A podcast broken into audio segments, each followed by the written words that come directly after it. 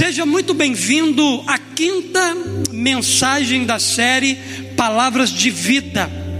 E o nosso tema hoje é Espere pelas palavras de providência.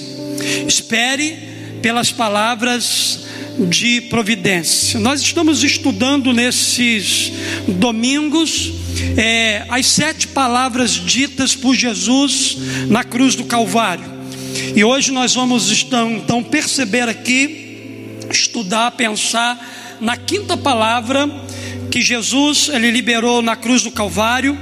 E a palavra de hoje fala exatamente sobre esse tema. Espere pelas palavras de providência. Evangelho de João, capítulo 19, verso 28. Eu quero usar apenas a expressão da parte B, que diz assim: Jesus disse: Tenho sede. Repita comigo, você que está aí na sua casa: Tenho sede. Repita vocês que estão aqui a equipe de louvor, pessoal da, da mídia ali, diga assim comigo: tenho sede. Queridos, essa foi a quinta palavra que Jesus ele disse na cruz do Calvário. Jesus, quando ele disse isso, Jesus estava vivendo um momento de grande aflição, angústia e muita dor.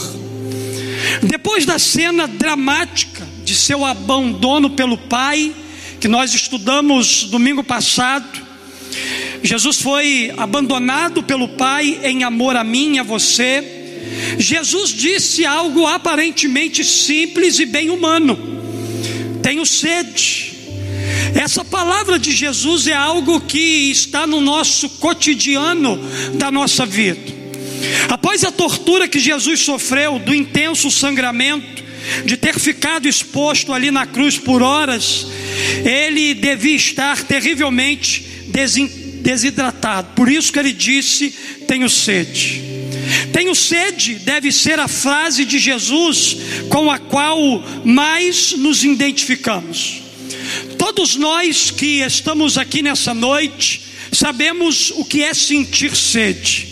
Todos nós sabemos o que é passar por momentos de aflições humanas. Todos nós sabemos o que é passar por um momento de dor, de angústia da nossa alma. Todos nós sabemos o que é passar fome, enfrentar doenças, injúrias, dores, medos, decepção, frustração, entre outras dores físicas e emocionais.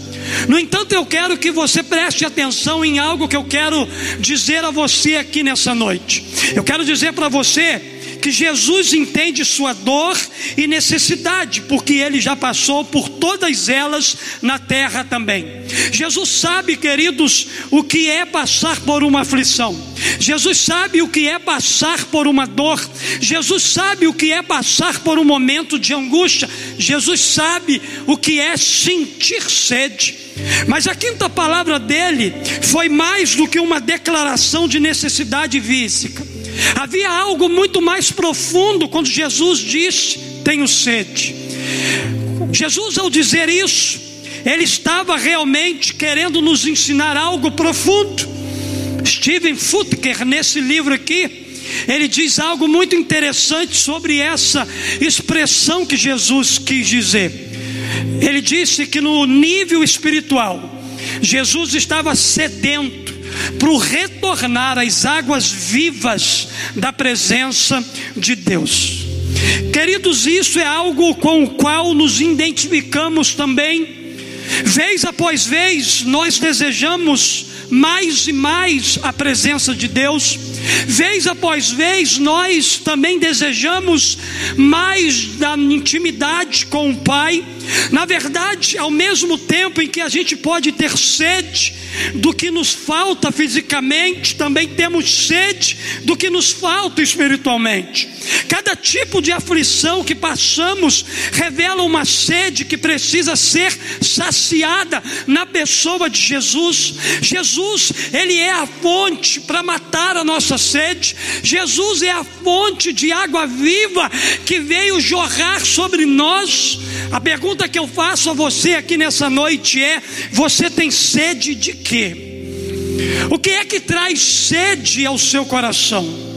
Por isso que a quinta palavra de Jesus na cruz nos revela uma fonte inesgotável de satisfação em nossa jornada espiritual, uma palavra que vem direto em nossa providência, e é por isso que, em meio às necessidades da nossa alma, da nossa vida, nós temos a oportunidade, uma oportunidade muito especial, de experimentar a providência de Deus cada dia da nossa vida. Por isso, queridos, que a quinta palavra nos leva à fonte de satisfação que é Jesus.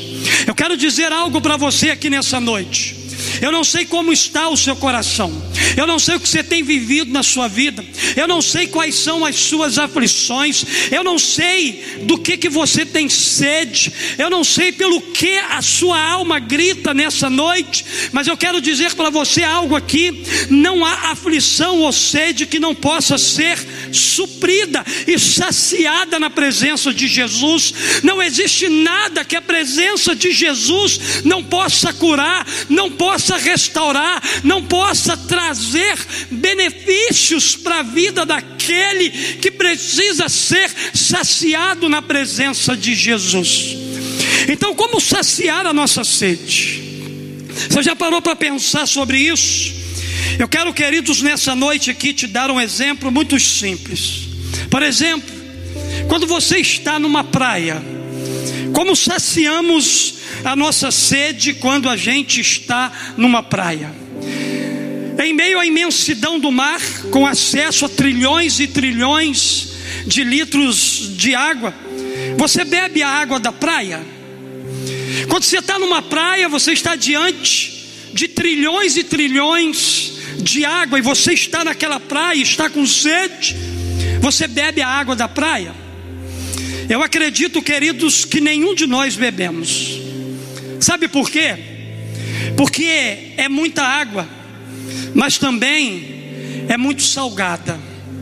E água salgada não sacia a sede de ninguém, ela apenas aumenta. Assim também acontece quando a gente tenta resolver as nossas dores, as nossas aflições, bebendo de fontes salgadas. Ao invés da gente matar a nossa sede, a gente ainda fica mais sedento. Mesmo que você consiga beber o oceano inteiro, a sua sede não será saciada. Exatamente porque a água de lá não é água própria para você beber, não é água própria para você matar a sua sede, assim como o oceano, assim como a praia, não é o lugar para a gente matar a nossa sede. Existem muitas coisas na nossa vida, ao nosso redor, que não são fontes para matar a nossa sede espiritual. Imagina comigo a cena você indo buscar água do mar para matar a sua sede, ou canalizando aquela água da praia para lavar suas roupas e tomar banho. Imagina a cena, inconcebível, certo? Mas é assim que muitas das vezes a gente faz. Muitos estão vivendo sem a presença de Jesus, a fonte eterna de satisfação Muitos têm tentado saciar a sua sede espiritual no mundo ou em pessoas, e tem pessoas que fazem isso constantemente. Eu quero dizer para você que tentar matar ou saciar sua sede espiritual no mundo ou em pessoas é como estar na frente de um oceano com sede. É até tentador, mas não vai matar a sua sede de água doce. No entanto, como podemos então trilhar o caminho da satisfação na fonte certa? A gente vai olhar, queridos, aqui hoje para a palavra de Deus e tentar aplicar essa palavra ao nosso coração. A primeira coisa que eu quero compartilhar com você aqui nessa noite, sobre essa quinta palavra de Jesus, é o seguinte: para que você experimente as palavras de providência de Jesus sobre a sua vida, entenda o propósito da sua sede. A Bíblia diz que Jesus disse: Tenho sede. Mas, querido Jesus, ele sabia muito bem o propósito da sua sede. o propósito da sua aflição, o propósito da sua agonia naquela cruz, o propósito do seu sofrimento ali preso entre dois ladrões. A primeira coisa que a gente precisa entender é o propósito da sua sede. A Bíblia, lá em João capítulo 19, verso 28 e 29, a Bíblia diz assim: Sabendo então que tudo estava concluído, para que a Escritura se cumprisse, Jesus disse: Tenho sede. Estava ali uma vasilha cheia de vinagre, então embebederam um, uma esponja nela, colocaram a esponja na ponta de um caniço de sopa e a ergueram até os lábios de Jesus.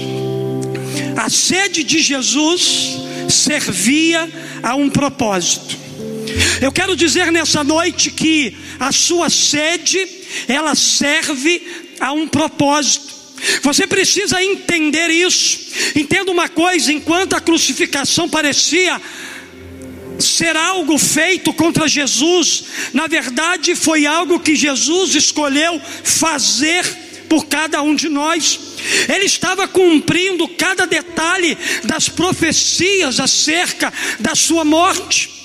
Um pouco adiante, outro detalhe havia se cumprido na vida de Jesus. A Bíblia diz para nós ali em João capítulo 19, verso 24 o seguinte: Não a rasguemos, disseram uns aos outros. Vamos decidir por sorteio quem ficará com ela. Isso aconteceu para que se cumprisse a escritura que diz: dividiram as minhas roupas entre si e tiraram sorte pelas minhas vestes. Foi o que os soldados fizeram. Agora, mais um detalhe precisava ser cumprido na vida de Jesus.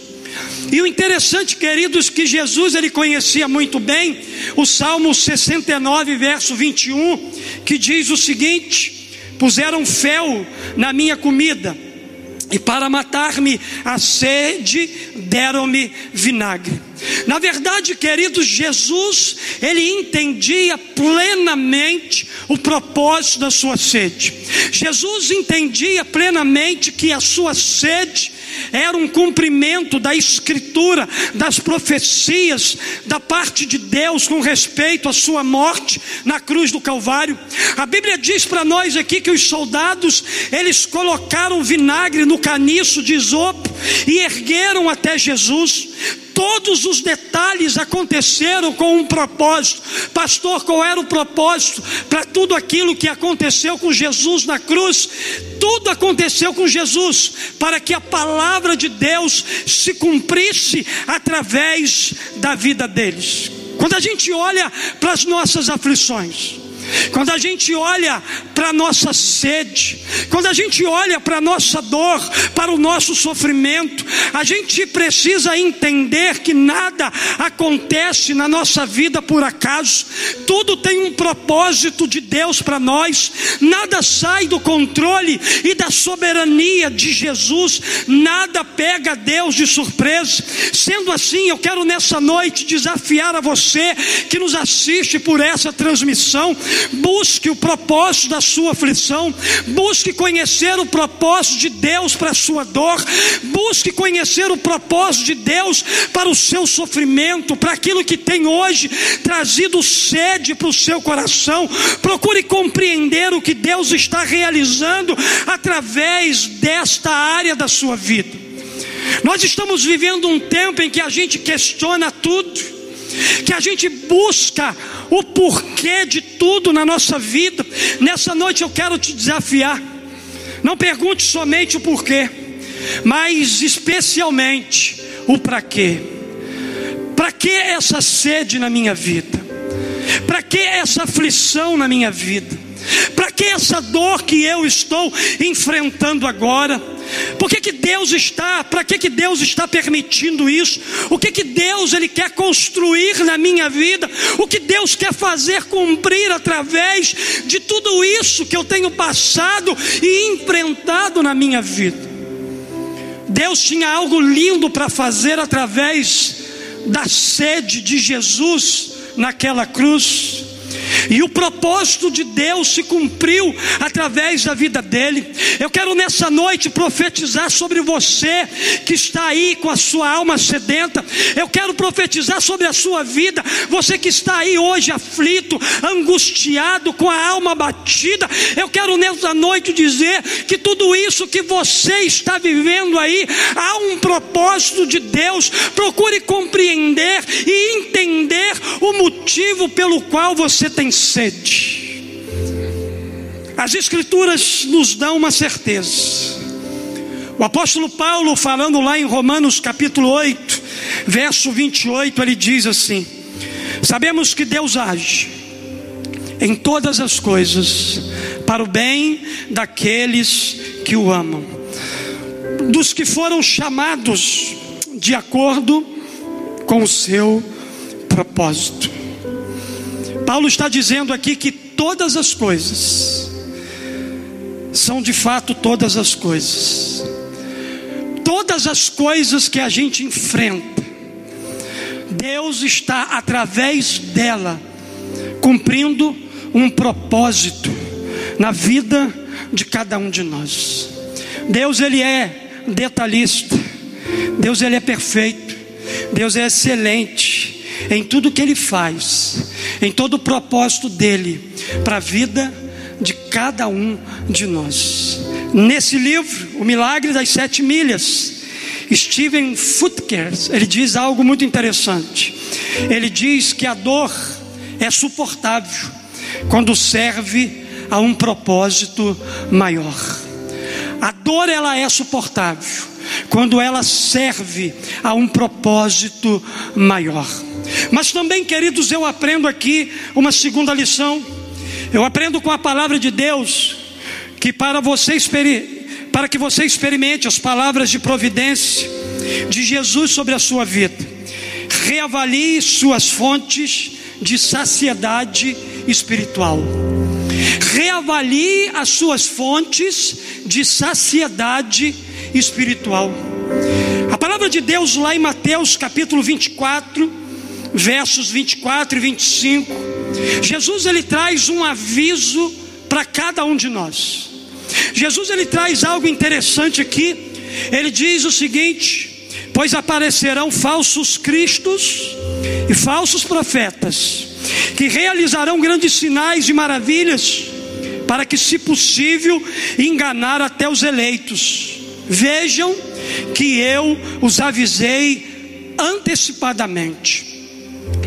Antecipadamente, Jesus já estava nos alertando sobre as fontes que a gente não deveria buscar para saciar a nossa sede. Jesus está falando aqui de falsos cristos e falsos profetas que nesses últimos dias eles surgiriam entre nós exatamente se apresentando como fonte para matar a nossa sede espiritual. Deixa eu dizer para você, talvez hoje você esteja sinceramente enganado.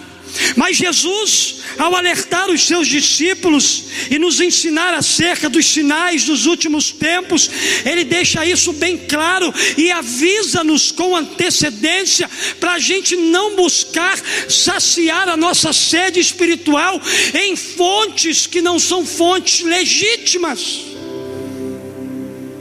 Na verdade, queridos, estamos vivendo exatamente esses dias de que Jesus falou, e a gente precisa estar bem atento a tudo isso ao nosso redor.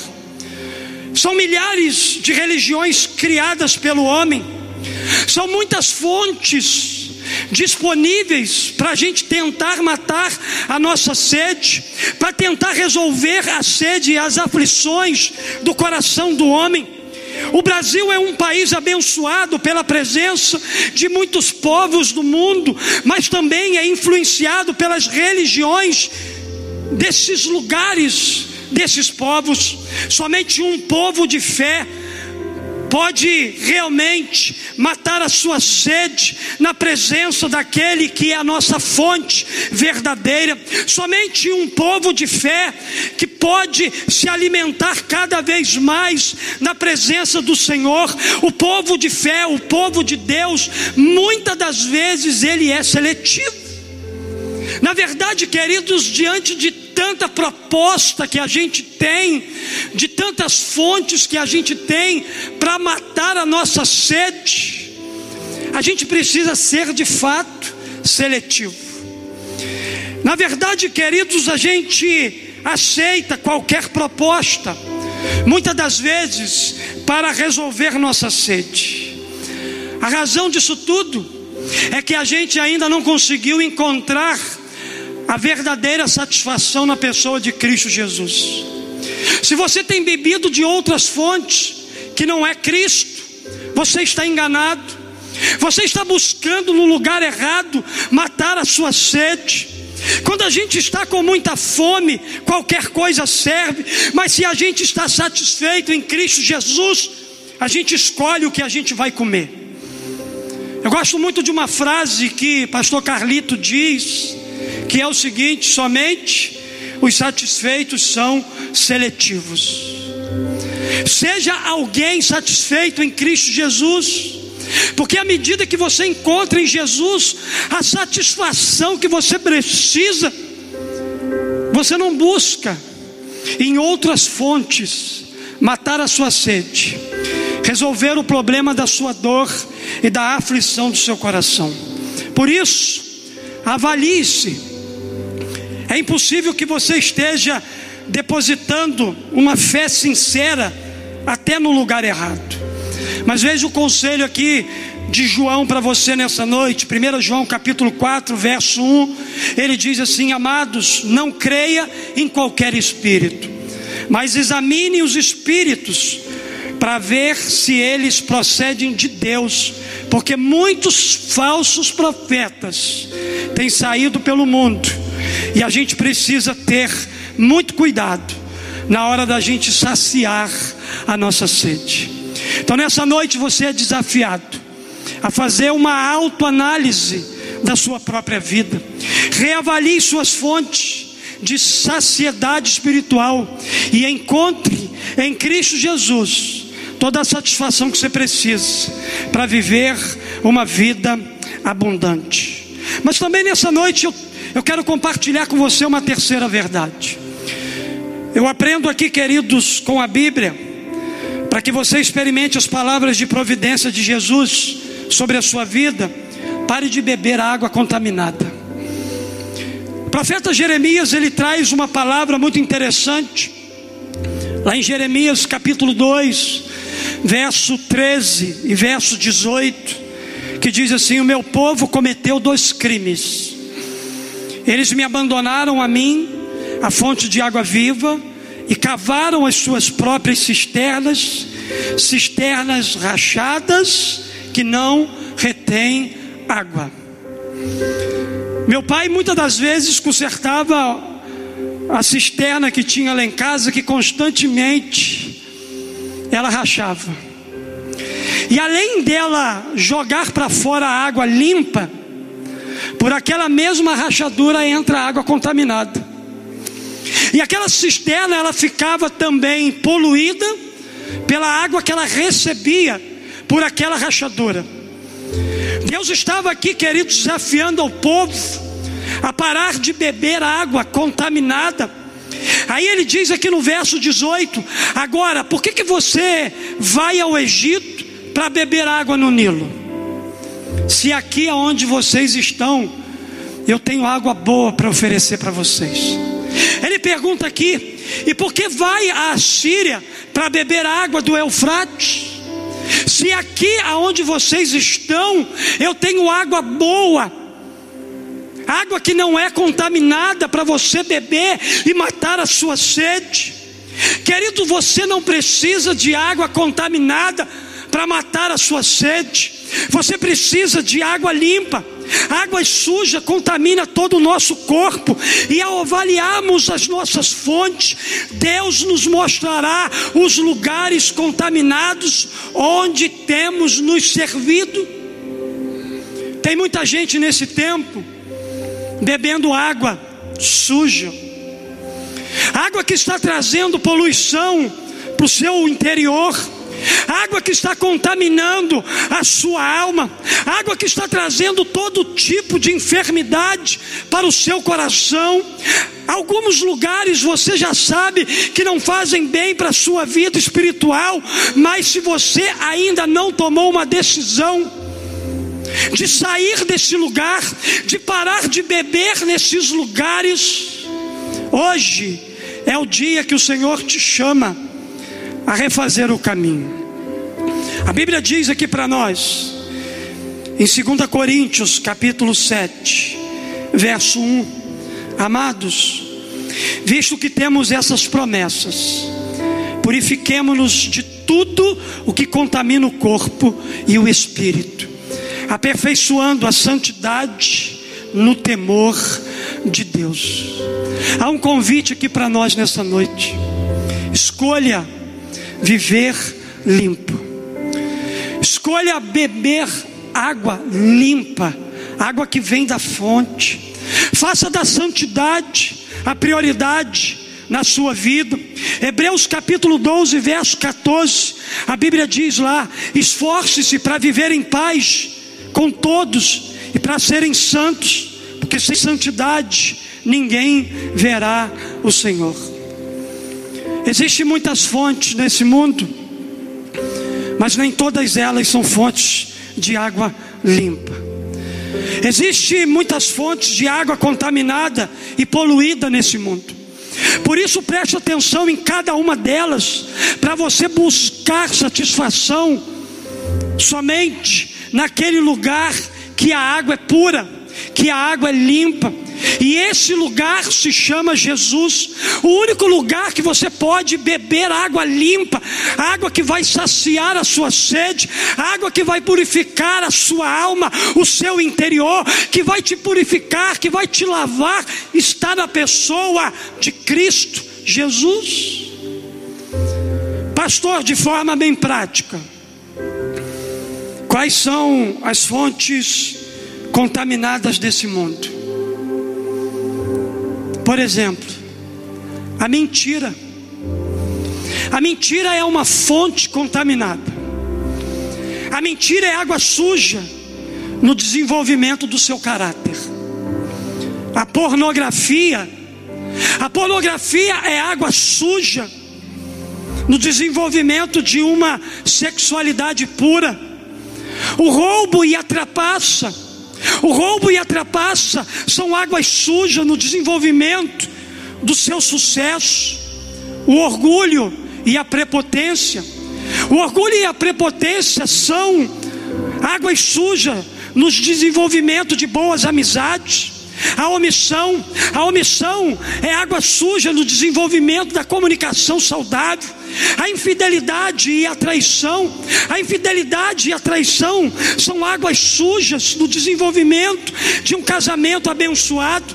A preguiça e a procrastinação são águas sujas no desenvolvimento das suas conquistas. O egoísmo é água suja no desenvolvimento da compaixão e da solidariedade. Quanto mais água suja, mais pessoas serão contaminadas. Quanto mais água limpa você beber, mais pessoas serão purificadas. Deus honrará a sua busca. Deus honrará a busca daqueles que hoje estão buscando pelas fontes de água limpa Deus honrará a sua busca, a sua perseverança, a sua consistência no relacionamento com Ele. Continue fazendo a sua parte, continue abrindo mão de beber água contaminada para beber as águas que vêm do trono de Deus e você será saciado na sua espiritualidade. Mas também, queridos, eu aprendo uma quarta verdade. Eu aprendo aqui que para que você experimente as palavras de providência de Jesus sobre a sua vida, mate a sua sede na fonte certa. Evangelho de João, capítulo 4, versos de número 13 e 14. A Bíblia diz aqui: Jesus respondeu: Quem beber dessa água terá sede outra vez, mas quem beber da água que eu lhe der, nunca mais terá sede. Qual é a sua sede nessa noite? Você tem sede de Jesus? Ele é a fonte eterna de água viva. Jesus está disponível para fazer jorrar água na sua vida hoje. E essa água é pura e tem o poder de lavar os nossos erros e pecados. O texto que eu acabei de ler para você está falando do encontro da mulher samaritana com Jesus na beira de um poço. Faça como a mulher samaritana, reconheça e peça dessa água a Jesus. Lá no verso 15 do capítulo 4 do Evangelho de João, a mulher lhe disse: Senhor, dai-me dessa água, para que eu não tenha mais sede e nem precise voltar aqui para tirar água. Quero te fazer uma pergunta nessa noite: quantos litros de água pura você tem tomado por dia? Quanto tempo você tem passado junto à fonte inesgotável que se chama Jesus? Com Jesus você nunca mais terá sede. Jesus está aqui nessa noite para, para pôr fim à sua sede, a sede da sua alma. Com Jesus você nunca mais terá sede. Por quê, pastor? Porque há nele satisfação plena, total, eterna. Edifique a sua vida na pessoa de Jesus, Ele é fonte de satisfação que nunca se esgota. Mate a sua sede nessa noite na fonte certa. Mate a sua sede na pessoa de Jesus. Mas, em último lugar, eu aprendo também o seguinte: para que você experimente as palavras de providência de Jesus sobre a sua vida. Compartilhe a água da vida para saciar os outros. Se você encontrou em Jesus a fonte inesgotável de satisfação e hoje tem vivido uma vida satisfeita nele, reparta com outras pessoas toda essa água que você recebeu de Jesus. Nesse mesmo episódio da mulher samaritana, a Bíblia diz aqui para nós, no Evangelho de João, capítulo 4, verso 28 e 29. Depois que a mulher teve uma experiência com Jesus, depois dela ter experimentado satisfação plena em Cristo, a Bíblia diz aqui para nós o seguinte: então, deixando o seu cântaro, a mulher voltou à cidade e disse ao povo: Venham ver um homem que me disse tudo o que tenho feito. Será que ele não é o Cristo? Queridos, que coisa linda foi a atitude dessa mulher.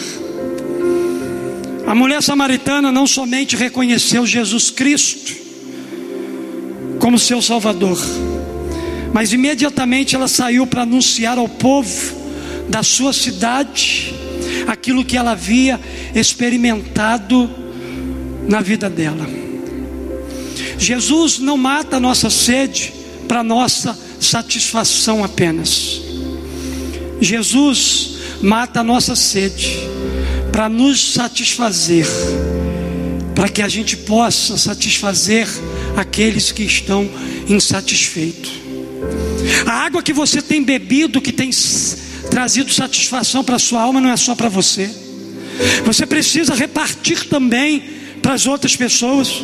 Jesus não é uma fonte somente para você, mas para todos. Quando decidimos crer e saciar nossa sede nele, ele nos transforma em um duto espiritual para levar água para aqueles que estão sedentos. Você e eu somos apenas um duto por onde essa água que produz satisfação na nossa alma vai chegar na vida de outros que precisam também serem saciados. Sua satisfação, Jesus, deve ser compartilhada. Suas aflições curadas servirão para curar também a vida de outras pessoas. Por que, que o senhor está dizendo isso, pastor? Simples assim. Quem sacia é saciado, quem supre é suprido, quem recebe, reparte, quem ama é amado, quem perdoa é perdoado. Você é o canal pelo qual essa água vai passar e vai alcançar a vida de muitas outras pessoas. Quero concluir minha palavra nessa noite, repetindo a quinta palavra de Jesus na cruz: Tenho sede.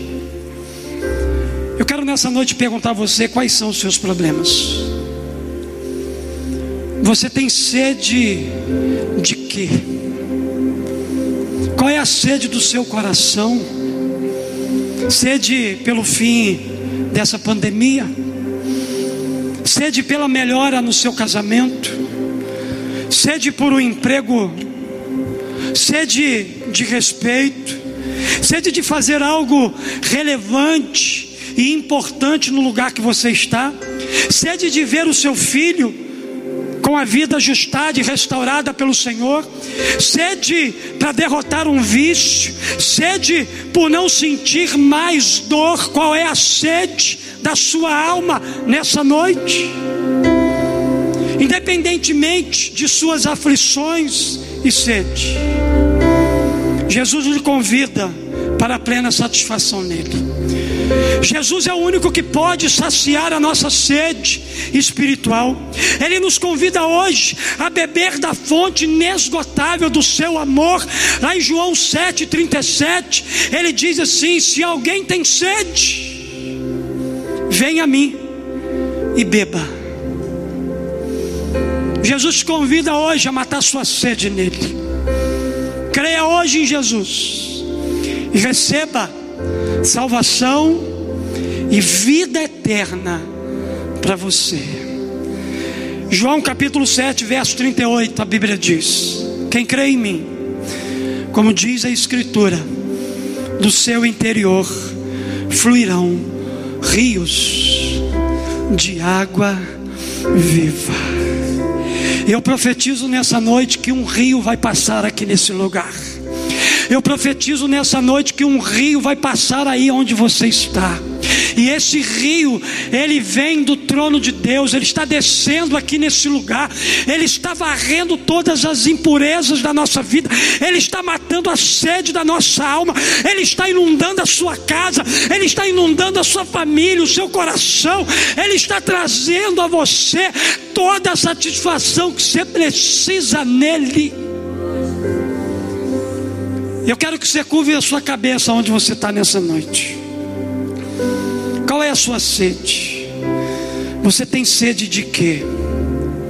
Existe um rio que vem do trono da graça dos céus e inunda todo o nosso ser, todo o nosso coração e toda a nossa vida.